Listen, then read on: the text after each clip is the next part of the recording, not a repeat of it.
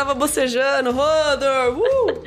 Mas nós não estamos com sono, porque hoje nós vamos ter Rodor! Rodor Cavalo! É, sejam bem-vindos ao Rodor Cavalo, o nosso podcast para ler e reler as crônicas de Gelo e Fogo. Eu sou a Mikan, Miriam Castro. Eu sou a Carol Moreira e hoje nós vamos ler o capítulo da Catlin. Sim, lembrando que todos os capítulos contêm spoilers de todos os livros das crônicas de Gelo e Fogo e também de algumas coisinhas da série, porque a gente sempre dá uma comentada na série também.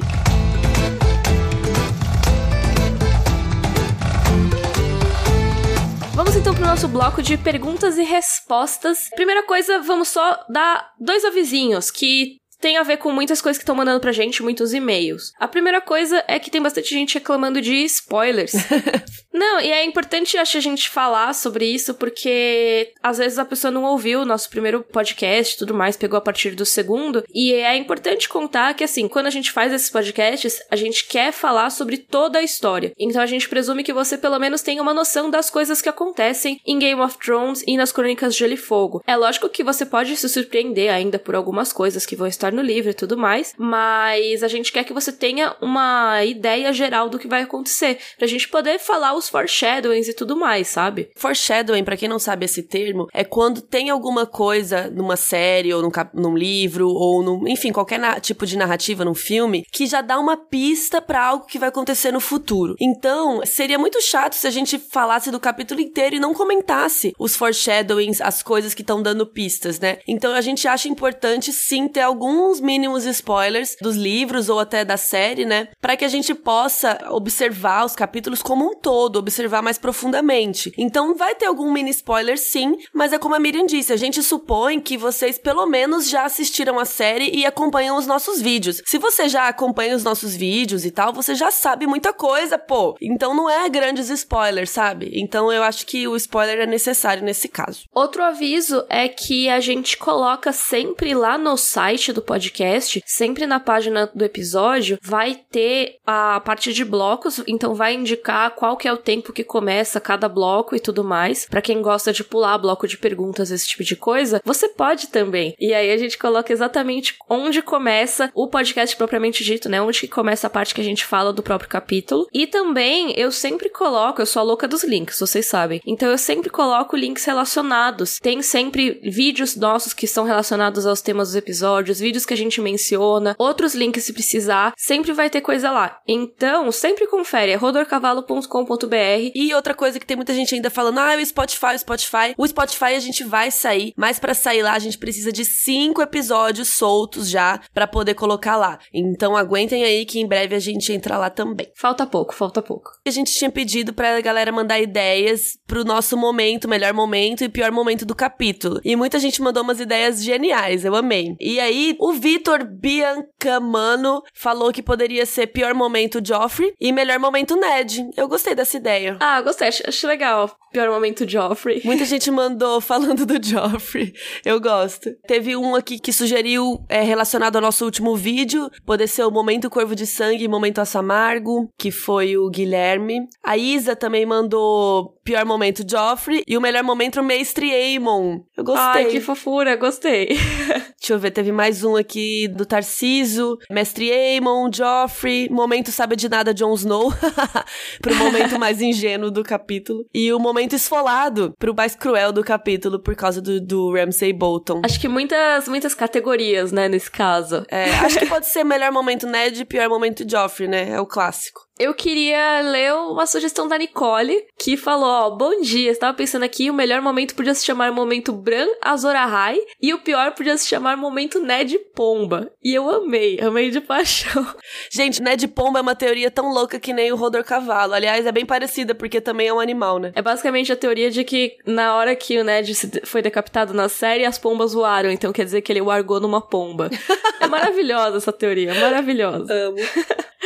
São ótimas sugestões. Eu acho que a gente anuncia a nossa decisão final no próximo episódio. O que você acha? Show, beleza. Nesse, por enquanto, a gente vai manter melhor e pior momento. Depois a gente classifica os nomes certinhos. Aliás, Miriam, o Kaique perguntou se tem alguma forma de se inscrever no site do podcast para receber um e-mail quando sair episódio novo. Hum, então, a gente não colocou ainda um formulário para você se inscrever por e-mail, mas tem o feed RSS disponível lá no site. Para quem não sabe, o feed, ele é exatamente isso que faz você ser ser avisado toda vez que tem um post novo. Então, por exemplo, é o que os aplicativos de podcast usam para pegar toda vez que a gente posta alguma, algum episódio. Então, a partir do feed, você pode receber por e-mail sempre que tiver atualização. Isso é bem simples de fazer, apesar de você não poder fazer direto do site ainda, tem ferramentas que servem para você configurar para receber um feed diretamente por e-mail. Eu faço isso, por exemplo, para receber promoção de passagem. Eu pego os blogs que fazem promoção de passagem e toda vez que eles atualizam, eu recebo um e-mail. E como que faz? Eu entro num site como? Então, tem alguns sites que fazem isso. Eu vou deixar no nosso post um link com um tutorial para fazer. Mas, por exemplo, aquele If This Then That, que o pessoal usa muito para postar em redes sociais e tudo mais, ele tem uma configuração lá que você coloca o feed e ele te manda e-mail sempre que precisar. Então, assim, é bem simples. Só precisa usar uma ferramenta adequada que eu vou deixar linkado certinho como faz no nosso post. Aí temos a pergunta do Vitor Moura, que é sobre o motivo do fantasma estar com os olhos abertos, diferente dos outros lobos. Interpreto como sendo que o John era o único dos irmãos Stark que entendia o que ele era e o que se esperava dele no futuro. Por exemplo, Rob, apesar de saber que seria Lord de Winterfell algum dia, nunca imaginaria que seria de forma tão repentina e do jeito que aconteceu. Theon era um perdido na vida, como vimos no decorrer da história dos livros, e Bran está muito novo, assim como suas irmãs e Rickon, portanto eram inocentes demais para entender aquele mundo em que viviam. Enquanto John, naquele momento, já sabia que deveria ir para a muralha, buscando um sentido e função para sua vida. Ele estava com os olhos abertos sobre quem era e sua realidade por ser bastardo, diferente dos irmãos. Obrigado pelos vídeos e agora também pelos podcasts. Eu achei isso bem interessante, porque realmente eu acho que o John era um dos únicos ali que entendia e também foi um dos primeiros a entender a grande ameaça dos outros, né, dos caminhantes brancos. Então eu acho que o John, de todos os irmãos, sempre foi o que estava mais à frente, assim, nesse sentido de saber qual é que era o rolê, sabe?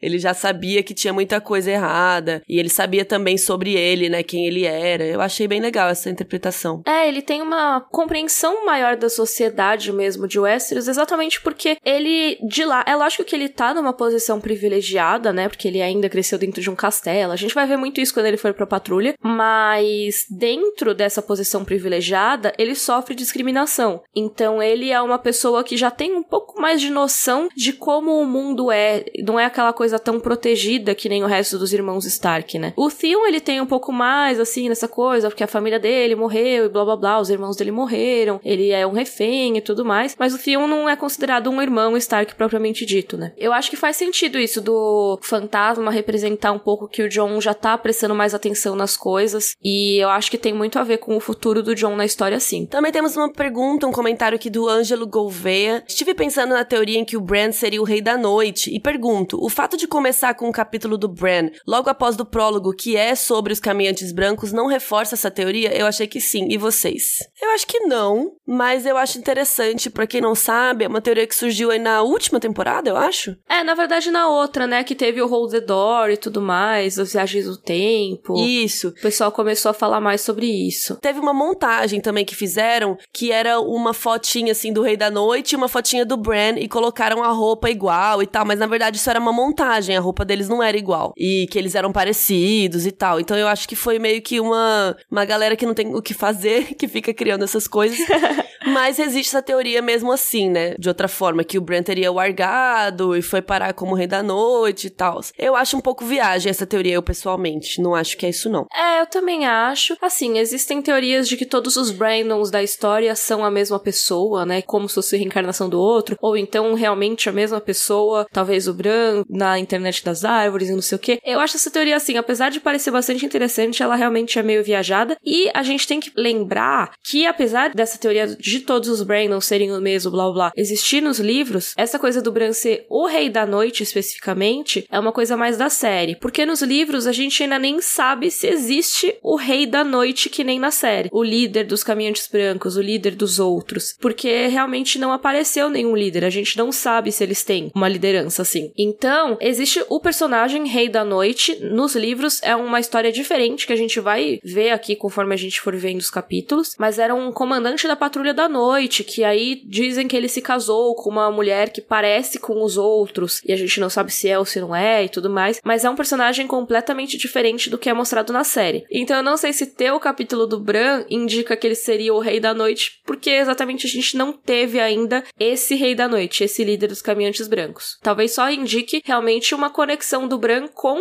esse enredo dos caminhantes brancos, sabe? Com esse enredo da participação que ele vai ter, da relação que ele vai ter na luta contra os outros, se é que vai ter luta. E eu acho também que conforme a gente for lendo esses primeiros capítulos, assim, eu acho que o capítulo do Bran é um bom capítulo para começar, sabe? Porque a gente vê a perspectiva dos Starks e quem eles são, e aí a gente vê um pouquinho mais sobre isso com a Catelyn, e aí daqui a pouco vai ter a Daenerys, que é o outro lado da história, né? Que é o lado dos que foram tirados do trono, e a gente começa a entender que os Starks podem ser que eles não estejam tão certos assim. Então eu acho que o capítulo é um bom capítulo para começar, independente se tem relação ou não. Concordo. É, o Ricardo mandou uma dúvida se ele lê em inglês ou em português os livros. Ele perguntou qual a gente lê e disse que na leitura do prólogo ele teve a impressão de que a tradução perde a riqueza de detalhes. E perguntou se vale a pena ler o livro na língua que ele foi escrito originalmente, que seria o inglês. Você que leu a primeira vez tudo em inglês, né? Eu li alguns livros em inglês e, assim, a minha opinião aqui é que tanto faz. Eu gosto de ler em português porque eu acho mais fácil, porque a linguagem em inglês não é uma linguagem simples, é uma linguagem é, medieval, né? Cheia de palavras diferentes. Então, assim, dá um trabalho ler em inglês. Mas, enfim, eu li algumas coisas em inglês, eu acho legal também, mas eu já tinha lido a primeira vez em português tudo. Então, eu recomendo ler em português porque é a nossa língua, nós é PTBR, entendeu? Eu gosto de ler português. É, eu concordo super com você, Carol. Eu acho que realmente só vale a pena ler em inglês se você realmente for muito fluente. E não assim, ah, muito fluente, mas assim, que você consiga pegar palavras, tipo, mesmo pelo contexto e tudo mais, mas que você consiga entender, assim, a maior parte das palavras. Porque você vai ter muita informação. Já são livros que têm muitos nomes, tem muita descrição. E se você não pega essas palavras, você perde muito disso. Em português, você já tem tudo isso traduzido para você, então é muito mais fácil. Se você tem alguma palavra que você não conhece, se for uma palavra um pouco mais antiga, um pouco mais diferentona, essa é só você procurar no dicionário, mas vai ser uma ou duas palavras, sabe? Não vai ser uma coisa que você vai ter que ficar procurando toda hora no dicionário. Então, eu acho que se você nunca teve experiência lendo algum livro desses em inglês, é melhor você começar em português. E aí, talvez seja um bom treino, depois que você tiver lido tudo, você relê em inglês. Acho que é uma boa opção, porque aí você vai aprendendo. Tem um pouco de diferença dos nomes dos lugares também, né, que você vai pegar traduzido. Isso pode dar um pouco de dificuldade depois de você passar de um idioma pro outro. Eu tive muito essa dificuldade, porque assim, eu li o primeiro livro de todos em português. Depois que eu passei pro segundo livro, em diante, tudo em inglês. E eu sentia muita dificuldade no começo, porque os nomes foram traduzidos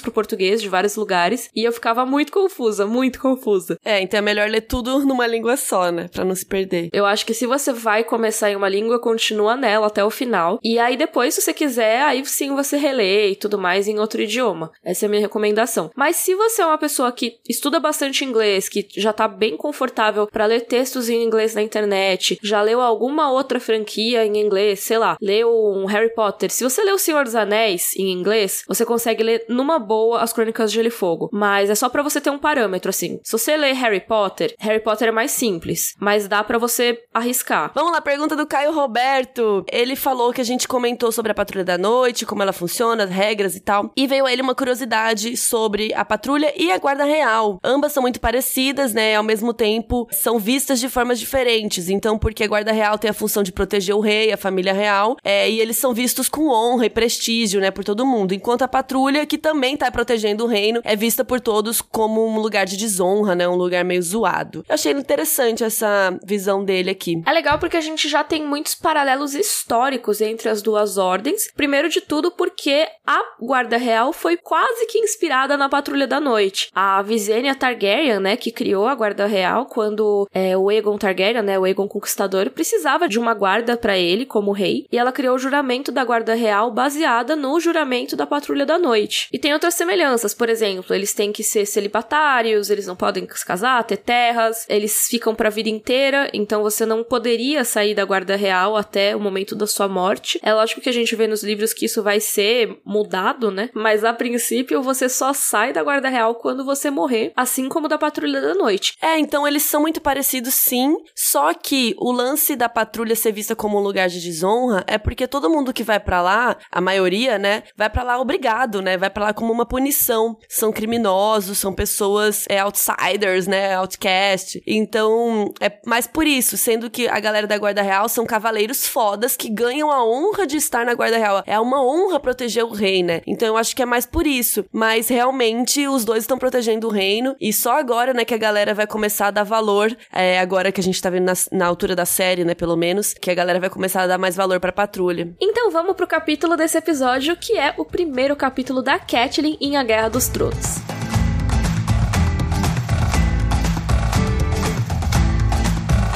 Então vamos agora ao capítulo da Catelyn, o primeiro dela no livro, que a Catelyn vai até o Bosque Sagrado contar pro Ned que o seu amigo e praticamente pai adotivo, né, que a gente já vai explicar melhor, o John Arryn, que era mão do rei, faleceu e que o rei Robert Baratheon está vindo até o Winterfell com a comitiva real. Tretas is coming. Esse é um capítulo super curtinho, ele tem quatro páginas. No meu tem acho que umas sete, porque eu tô lendo no de bolso, que é um pouquinho menor. Ah, sim. Mas mesmo assim, ele é super curtinho em comparação com os outros, assim. A gente tem capítulos muito maiores nas crônicas. É um capítulo que, se você pensar, não acontece muita coisa, não tem muitas ações que movam o enredo. Mas é um capítulo que tem muita conversa importante sobre o mundo de Gelo e Fogo, sobre as famílias. Tem muitos pensamentos da Catelyn. É um capítulo que traz muita informação, principalmente sobre a religião e sobre as diferenças do norte, né, de Winterfell pro resto de Westeros, principalmente pra família Tully, né, que é a família da Catelyn, e ela fala de Corre Rio e tal, e compara com Winterfell. Então, essas são coisas legais que a gente vai ver aqui, a religião e como que é cada região. É legal também que esse é um capítulo que fala sobre o norte com uma visão mais adulta, né? A gente já teve o capítulo do Bran, que foi o nosso episódio passado, falando sobre os costumes dos nortenhos, né, que vem dos primeiros homens, falando sobre as tradições, só que a visão do Bran ainda é uma visão muito muito ingênua, é uma visão de criança. Ele não vai pegar todo o contexto e tudo mais, ainda mais porque ele cresceu no norte. E agora a gente tem a visão da Catelyn, que é uma adulta que cresceu em outra região diferente, então tem esse contraste aí. E ela também tem uma visão muito mais aprofundada sobre o significado das coisas, sobre o que, isso representa para ela e para a família dela, né? Mas em geral, assim, o que eu gosto muito desse capítulo é o lance das religiões, que a gente começa a dar uma pincelada nisso e a Catelyn até comenta que que os nortenhos são muito estranhos, e eu adoro que ela fala isso. Sim. Ela fala que cresceu lá em Corre Rio, e ela compara os bosques sagrados, né, de Corre Rio com Winterfell. Que em Corre Rio o bosque é luminoso, é arejado, cheira flores, né? É um lugar assim mais agradável, né, gostosinho. E o bosque sagrado de Winterfell é escuro, são três acres de floresta antiga que cheira terra úmida e decomposição, silêncio e sombras, né? Tem muita árvore grande. Eu imagino um lugar sombrio sombrio, meio dark, né? E já em Corre Rio eu imagino um lugar, sabe, fofinho e meio hippie, brilhante, iluminado pelo sol. uma coisa mais assim. Sim. E, e o Winterfell é meio escurinho e fedido, sabe? E eu acho que é muito também uma visão dos deuses mesmo, né? Como são diferentes os deuses dessas duas regiões. Só para deixar mais claro, Corre Rio é um lugar ao sul, né? É mais pro sul de Westeros. É nas terras fluviais, que ela, se você pegar o mapa de Westeros, as terras fluviais estão no meio do mapa. Tanto que quando tem nos livros, né, a divisão do mapa do norte e do sul, normalmente as terras fluviais aparecem um pouquinho nos dois. Isso, e o Winterfell é lá em cima, né, perto da muralha, é frio, e se vocês lembram dos nossos vídeos de God, é, o Winterfell segue os deuses antigos, que são os deuses que vieram lá dos primeiros homens, né, e já a Catelyn e Corre Rio e, na verdade, grande parte de Westeros, né, praticamente Sim. todo mundo, menos o norte, segue a fé do Sete, que foi uma religião que veio depois, com a chegada dos ândalos. Mas a gente ainda não vai saber disso agora. É, exatamente. Isso não é dito agora, mas é uma informação que a gente tem ao longo dos livros. E é importante lembrar que a família Tully, que é a família da Catelyn, é uma família que é descendente dos primeiros homens. Então, em algum momento aí da história, eles seguiram os deuses antigos também. Tanto que a Catelyn fala que todas as casas têm os seus bosques sagrados. Era uma tradição. Só que quando os ândalos chegaram, eles dominaram, então eles impuseram a fé do Sete, né, aos povos que eles dominaram. A maioria, tirando o norte, acabou aceitando essa religião, né? Ficou nela. E as árvores coração, que a gente já vai falar um pouco mais delas, foram praticamente todas cortadas ao sul do Gargalo, né? Que é aquela região que simboliza a entrada para o norte de Westeros. Então você tem uma transformação do bosque sagrado. Ele era um lugar que era realmente sagrado, né? Ele era feito para você se conectar aos deuses antigos através da árvore coração, você fazer sacrifícios, você ficar lá em comunhão com os deuses e se tornou um lugar que é para você passear, ficar de boa. A gente vê depois a Sansa usar o bosque sagrado para conversar coisas secretas e tudo mais, e é meio que isso mesmo. E é legal que ela começa a descrever é, a, a religião em si, os deuses, né? Que ela fala que os deuses dela têm nomes e ela pertencia à fé. Eles não falam fé do sete ainda, né? Ela só fala pertencia à fé. E ela recebeu o seu nome num septo que tinha um arco-íris de luz e tinha cristal de sete lados, tinha um septão e a prece pertencia ao septo. Você só vai rezar no septo, que dá para entender, né, que é uma igreja. E aí quando ela vai descrever as coisas do Ned, né, do norte, ela fala que são deuses antigos, que eles não têm nome e nem rosto. Isso já dá uma diferença bem grande, né? É, a fé do sete ela é um reflexo muito mais do que a gente considera uma religião assim, né, no mundo ocidental. É uma coisa muito mais familiar pra gente. Apesar deles serem politeístas, as cerimônias lembram um pouco o catolicismo, né? Depois você vai ver que existe o Alto Septão, que é uma figura que é parecida com um papa, né? Enquanto a religião dos deuses antigos é considerada uma coisa muito primordial, né? Os deuses nem nome têm, não tem um panteão, não tem lendas deles. Eles simplesmente são. É, não tem rosto, né, também, que é uma coisa que o catolicismo traz, por exemplo, traz a imagem de Jesus, traz a imagem dos santos, né? Cada santo tem uma finalidade, uma oração, né, uma questão com cada um, que é mais relacionado à fé do sete mesmo. E o Interfell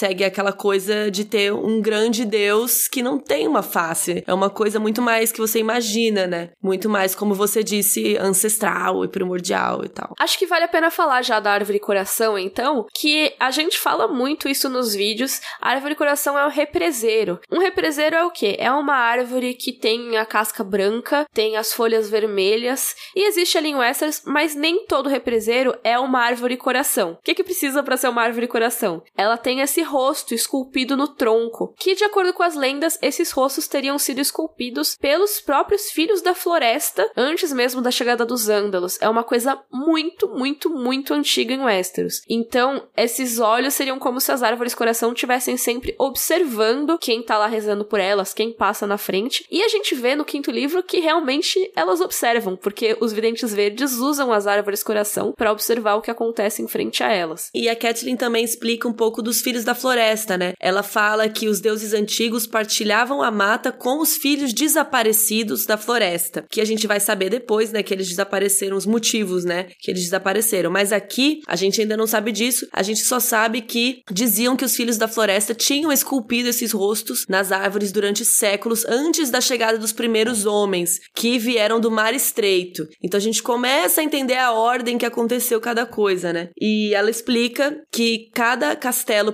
possuía seu bosque, cada bosque possuía sua árvore e cada árvore possuía um rosto. E uma coisa muito legal sobre os Filhos da Floresta é que logo nesse capítulo já dá meio pra gente sacar que eles existem, que eles não são apenas lendas. Por quê? Isso aconteceu um pouco no capítulo anterior também, no capítulo do Bran, que é mencionada a velha ama, eles falam das histórias da velha ama, né? Mas nesse também, a Catelyn, ela tá pensando, não, tem coisas para lá da muralha, né? E o Ned diz para ela assim, assim: Você acredita demais nas histórias da velha ama. Os outros estão tão mortos quanto os filhos da floresta, desaparecidos há oito mil anos. Mestre Luin lhe diria que nunca sequer chegaram a estar vivos. Nenhum homem vivo sequer viu um. E isso, gente, a gente sabe que os outros existem.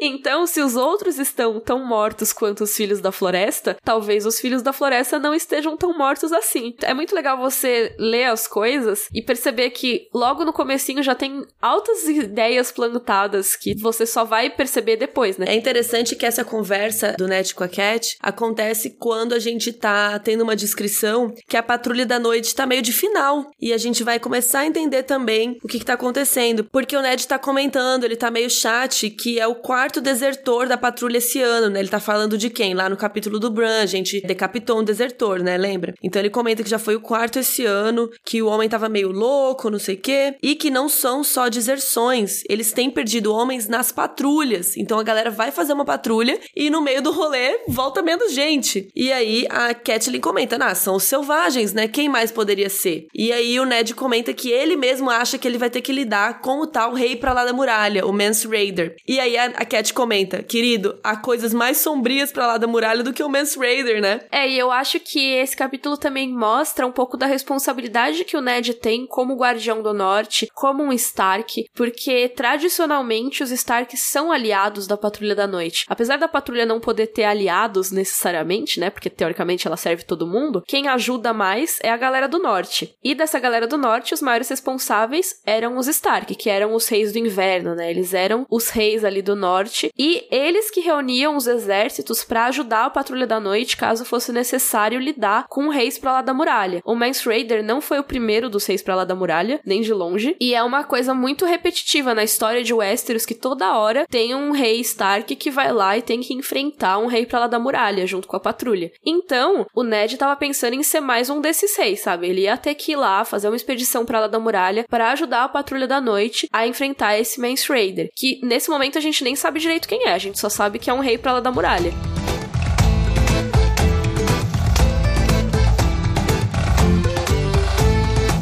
Outra coisa importante desse capítulo, a gente tem uma apresentação um pouco mais detalhada da Gelo, que é a espada do Ned Stark, que a gente já viu no capítulo do Bran, mas agora a gente tem muito mais detalhes sobre ela, principalmente, né, da visão da Catelyn sobre ela. E ela fala que as ondulações são profundas no aço, onde o metal fora dobrado sobre si mesmo 100 vezes durante a forja, que fora forjado em Valíria, que a gente também não sabe o que, que é ainda, antes da destruição ter caído sobre a antiga cidade franca. Então a gente já sabe que Valíria é um lugar que faziam espadas muito loucas, que lá caiu uma destruição, né, nessa cidade, ela não existe mais, e que lá ela também fala que ferreiros trabalhavam tanto com feitiços quanto quanto martelo, então é uma galera uh, diferentona. E a gente vai saber mais sobre Valíria ao longo aí, principalmente dos capítulos da Daenerys, né, saber um pouco mais sobre o que é o valiriano, o que é o sangue valiriano, as cidades livres, que tem muito a ver com essa história do Império Valiriano, mas por enquanto a gente só sabe que tem esse material aí, que nem o Bran falou no capítulo passado, né? Que nada se mantém afiado como o aço valeriano. E agora a gente já tem mais informações sobre isso mesmo. Tem, por exemplo, que a Gelo já tem 400 anos, ou seja, tá na família Stark há muitas gerações. E esse nome dela é da Era dos Heróis, quando os Stark ainda eram reis do norte, né? Eu acho que a gente até pode puxar um pouquinho, porque tem tudo a ver com o lema dos Stark, né? Que é falado nesse capítulo. Sim, Winter's Coming! Isso, o inverno está chegando, que é uma coisa muito legal que a Kathleen fala, que os lemas de família, eles são como uma espécie de oração, né? Toda hora eles são mencionados pelos membros das famílias e que os Stark são um pouco diferentes, eles são um pouco estranhos para ela, porque as famílias costumam alardear honra e glória, lealdade e verdade, menos os Stark. Os Stark eles gostam de lembrar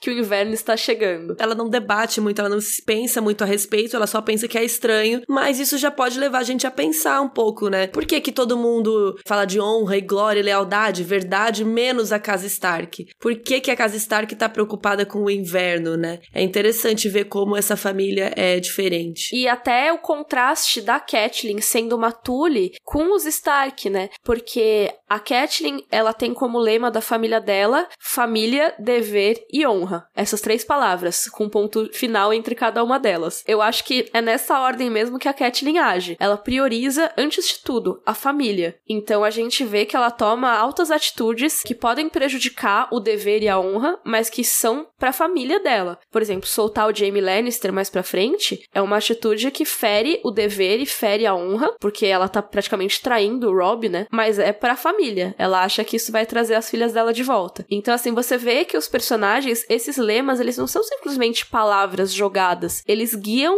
a vida dos personagens, de acordo com como eles foram criados. Total. E é muito legal que a gente começa a aprender também sobre a família da Catelyn, né? Porque hoje em dia ela é Stark, mas ela era Tully, né? E aí a gente descobre que ela tem uma irmã, que é a Lisa, hoje em dia chamada Lisa Arryn, mas já foi Lisa Tully. E aí a gente começa a sacar toda a relação do John Arryn com o Ned e com a Lisa, e que eles têm um filho e tudo mais. Eu acho interessante a gente dar uma passada sobre toda essa história pra galera entender quem é o John Arryn, né? Pro Ned. O John Arryn, ele era o Lorde ali do Vale, ele era o senhor do Ninho da Águia, que é mais ao leste ali. Eu acho que é legal acompanhar com o mapa de Westeros esse podcast. Então, mais ao leste ali você tem a parte do Vale de Arryn, que tem várias casas, mas a principal é a casa Arryn. Eles são os guardiões do leste, ali de Westeros, e são uma casa muito importante, são uma das grandes casas. Quando Ned Stark era jovem, ele foi colocado como protegido do John Arryn, que é uma prática muito comum entre as casas de Westeros, né? Você coloca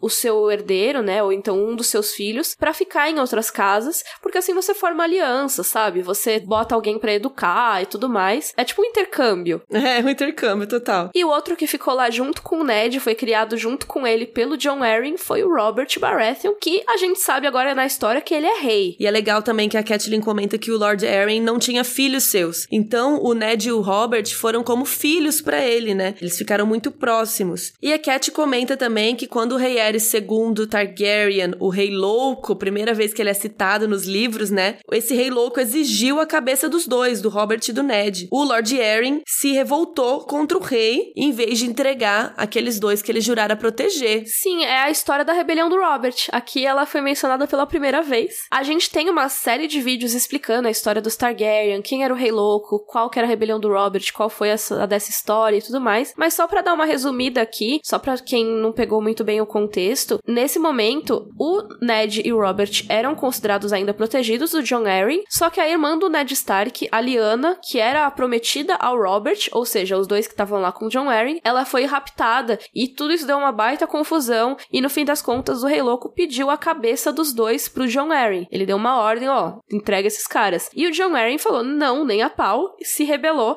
Foi assim que começou a rebelião do Robert. Não partiu do Ned e do Robert, partiu do John Arryn. E a Cat também conta que há 15 anos ela se casou com o Ned, só que ela conta de um jeito interessante, porque o seu segundo pai tinha se transformado também num irmão. Porque o Ned e o John Arryn casaram com duas irmãs a Lisa Arryn, que é irmã da Catelyn, e a Catelyn. Então o Ned casou com a Catelyn e o John Arryn, que era pai dele até então, né, praticamente um padastro ali dele, casou com a irmã da Catelyn, a Lisa Tully, que virou Lisa Arryn. Ou seja, ele virou concunhado do seu segundo pai, praticamente. Tipo, o segundo pai dele casou com a cunhada dele. E foi o casamento ao mesmo tempo, assim, porque era no meio da guerra, eles precisavam forjar as alianças. Então, casou no meio da guerra, os dois ao mesmo tempo. Foi uma loucura, uma cerimônia dupla, tipo novela, assim. Só que a gente vai ver que no fim das contas não foi tipo novela, porque assim, primeiro que não era pro Ned estar tá lá, era pra estar tá o irmão dele, o Brandon, mas isso é uma história que a gente vai comentar um pouquinho depois. É, ela não comenta disso aqui nesse capítulo ainda, a gente que já sabe, né? E depois porque a Lisa não queria casar com o John Arryn, mas isso a gente também vai saber um pouco depois. Aí, basicamente, todo esse capítulo, tudo que a gente tá vendo até então, é porque a Catelyn precisa contar pro Ned que chegou uma cartinha falando que esse cara, o John Arryn, está morto. Ou seja, seja, uma pessoa extremamente importante na vida do Ned morreu. E é uma notícia que já seria muito pesada, mesmo sem as implicações políticas que isso tem, sabe? Mesmo se não tivesse nada político, o Ned provavelmente já ia se sentir muito triste por essa morte, né?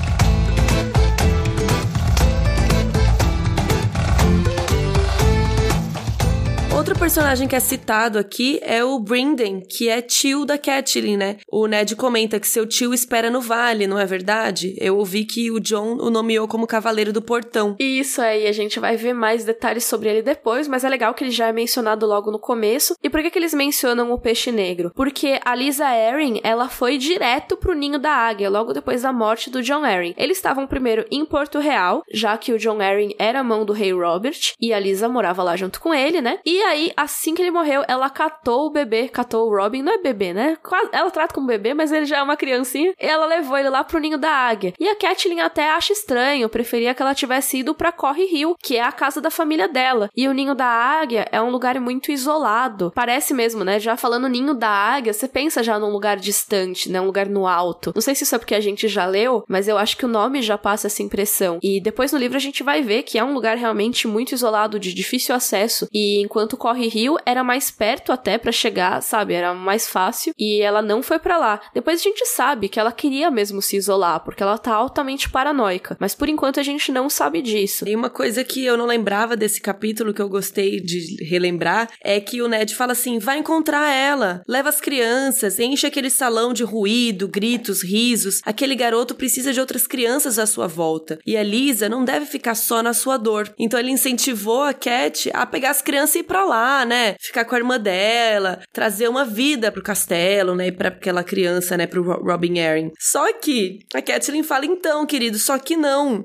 O rei tá vindo pra Winterfell à sua procura. E é uma coisa muito legal que o Ned, ele muda de expressão quando a Catelyn fala isso, né? Ele tá lá super de luto, né? Lógico, porque, pô, segundo o pai dele faleceu. Mas ao mesmo tempo, quando ela fala que o Robert vem, ele fica feliz, porque é o amigo dele, é o melhor amigo dele que tá vindo. E é uma coisa que eu acho que a gente que tá nessa era conectada não pensa muito, mas nos livros tem uma dimensão muito grande disso que você fica anos sem ver as pessoas, porque as distâncias são muito grandes, né? Então é comentado que fazia nove anos que o Ned não via o John Arryn, por exemplo. Cara, é tempo pra caramba. Imagina você ficar nove anos sem ver o seu segundo pai, sendo que vocês nem brigaram nem nada, vocês só moram muito longe. Ou então você ficar também anos e anos sem ver o seu melhor amigo. A gente vai ver isso depois no capítulo do Ned, mas quando seu amigo chega, ele tá completamente mudado, né? E a própria Catelyn tá muitos anos sem ver a sua irmã Lisa, né? Porque elas também moram em Porto Real, que é super lá para baixo, e Winterfell super longe, então, tipo, elas devem estar tá anos, desde o casamento, se pá. Faz menos tempo do que o casamento, mas já fazia muitos anos que elas não se encontravam. Uma coisa muito interessante que a Catelyn comenta aqui é que ela queria compartilhar a alegria do marido dela, mas ela tava entendendo que aquilo não era coisa boa, né? Ela começa a perceber um sinal, que o sinal foi um lobo gigante morto na neve com um chifre partido na garganta. Então, o símbolo da casa Stark é um lobo gigante e um símbolo morto com um chifre, né? Ela começa a perceber isso como um sinal, um mau agouro. E ela fica meio desconfiada, né? É uma coisa que vem muito do personagem da Catelyn, essa percepção que ela tem, que é muito mais aguçada do que vários outros personagens. Assim como a gente vai ver da Sansa depois, os capítulos dela são muito mais para dentro do que para fora. Ela fala muito menos do que ela pensa, do que ela reflete. E isso do mal agouro é um exemplo disso, sabe? Pô, legal que o Robert vai vir, mas teve isso agora, isso pode ser um sinal. É muita coincidência que venha um lobo gigante que ninguém vê há muitos anos, nenhum homem vivo viu, tipo, em toda a existência, e aí você bota exatamente morto por uma galhada de um viado que é o símbolo da casa Baratheon, enquanto o lobo gigante é o símbolo da casa Stark. Ela tem essa percepção, ela vê o mal agouro mesmo, é uma coisa muito da Catelyn que a gente vai ver nos próximos capítulos dela. E pela primeira vez, o Uncle Benjen é citado. Na verdade, não falam o nome dele ainda, mas a Catelyn comenta que eles deviam enviar uma mensagem pro seu irmão na muralha, que depois a gente vai saber que é o Uncle Benjen. O Ned chama ele de Ben, né? Nesse começo, assim. E é um apelido que é bastante usado no livro, né? Eles chamam de Ben Stark. Na série eles não usaram, eu acho. Eu acho que eles só usam Benjen para não confundir, né? Tem tantos nomes já e tudo mais. Mas não sei também, talvez tenha usado e eu não tenha lembrado. Outra pessoa diferentona que é citada aqui é a família Lannister. Os Lannister de Rochedo Casterly aderiram tardiamente à causa de Robert, só quando a vitória era praticamente certa. E o Ned nunca tinha perdoado os Lannister por isso, então a gente já começa a ver aí um pouco da rivalidade Lannister-Stark, né? A causa do Robert, a gente tá falando da rebelião do Robert, né? Que foi brevemente citada aí por causa do Rei Louco e tal. E aqui a gente cita a Cersei, é citado também o Príncipe Tommen, que tem sete anos, da mesma idade do Bran. Então a gente começa a sacar quem são os Lannisters, que em breve vão chegar em Winterfell para causar muita confusão do barulho, né? Sim, tem esse começo aí da rivalidade dos Lannisters e dos Stark. Tem um outro além ali, uma outra coisa, além deles terem chegado tardiamente na rebelião do Robert, eu acho que um dos motivos aí do Ned odiar tanto os Lannisters também tem a ver com a morte dos filhos do Rhaegar Targaryen, né? Que eles foram foram massacrados ali de acordo com as ordens do Tywin Lannister. Então, talvez tenha muito disso, mas acho que a gente pode discutir isso mais a fundo mais pra frente, porque vai ter muita rivalidade Stark e Lannister nos próximos capítulos.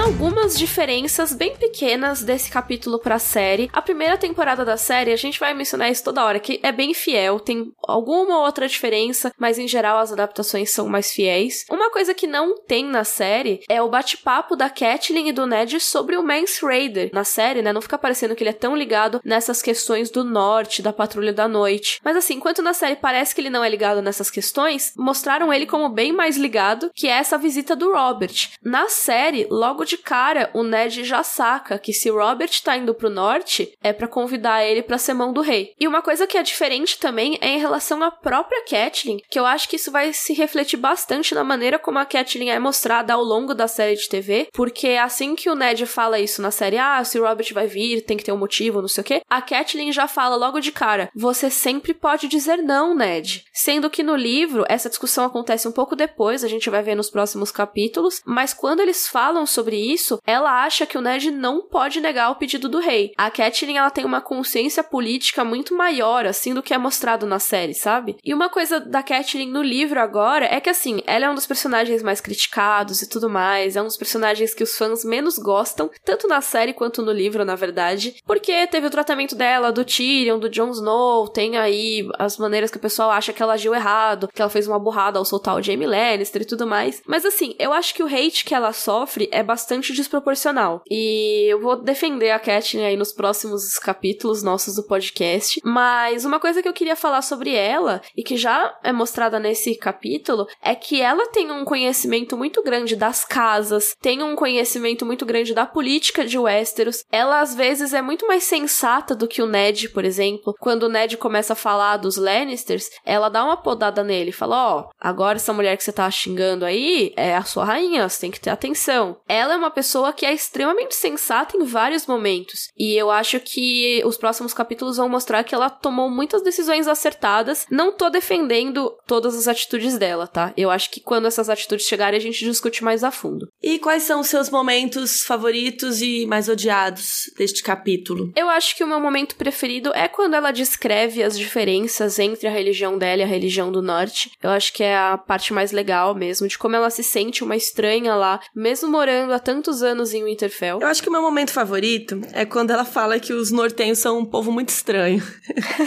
Porque ela fala, o inverno tá chegando, né? É o lema Stark. E todos os. Todo mundo tem um lema assim, assim, assado, menos os Stark. É, e aí ela refletiu sobre como aqueles nortenhos eram um povo estranho e já não era a primeira vez que o fazia. E agora, Carol, eu queria saber o seu momento menos preferido. Nossa, é tão difícil porque esse capítulo é tão curtinho, né? Tô tentando achar aqui. Putz, não sei. Acho que o meu talvez seja realmente a duração dele, podia ser um pouquinho maior. Se bem que eu acho que ele conta tudo que ele precisa, assim. Ele maior é, e é só ele encher é muita linguiça. informação. Apesar de ser curto, tem muita informação, ó. A primeira parte aqui é sobre os bosques, aí os deuses, aí vem árvore coração, represeiro. Brandon o construtor é citado aqui, né? Que ela fala que se as lendas foram verdadeiras, os olhinhos da árvore viu Brandon o construtor colocar as primeiras pedras ali em Winterfell. Aí fala do bosque sagrado. Aí fala dos lemas da Stark. Aí fala. tem muita da coisa. Gelo, fala dos Selvagens, fala do Mance Raider. Da rebelião do Robert, tem um monte de coisa. Basicamente, fala do Brinden, fala que o rei tá chegando, fala que o John morreu, né? O, do, do sinal do lobo gigante. E aí fala dos Lannisters, e aí fala que eles estão chegando e vai ter que ter um banquete. Não, realmente, tem muita coisa. Tem muita coisa nesse capítulo. Isso é verdade. Ah, eu não tenho um momento que eu não gostei. Ou não sei. Acho que o que eu não gosto é que o John Arryn morreu, mas se o John Arryn não tivesse morrido, não tinha Não série, podia não tinha ter livro. morrido. Não, tadinho. Ele tinha que morrer. Ele tinha que morrer pra começar a história, realmente. E depois a gente vai descobrir quem matou, né? Sim, exatamente. Mas a gente vai falar muito mais desse mistério da morte do John Arryn aí ao longo de A Guerra dos Tronos, porque é basicamente um livro do Ned investigando aí tudo isso. Então a gente vai poder falar muito sobre essas pistas e tudo mais. Então mande suas perguntas sobre esse capítulo com o título, né, 03, é, Catlin, é, pro rodorcavalo.gmail.com com as suas dúvidas. Tentem manter suas perguntas e o seu texto mais sucinto e rápido e direto possível, porque tá chegando muita pergunta pra gente ler. Então, quanto mais curto, acaba sendo mais fácil pra gente ler e escolher a sua pergunta para aparecer aqui no próximo podcast daqui 15 dias. Não se esqueça de conhecer os nossos canais no YouTube, que são Mikan e Carol Moreira, e o site do nosso podcast, que tem o link para todos os vídeos relacionados, todas as coisas relacionadas ao podcast, que é rodorcavalo.com.br. Então é isso, gente. Até o próximo podcast. Rodor! Rodor!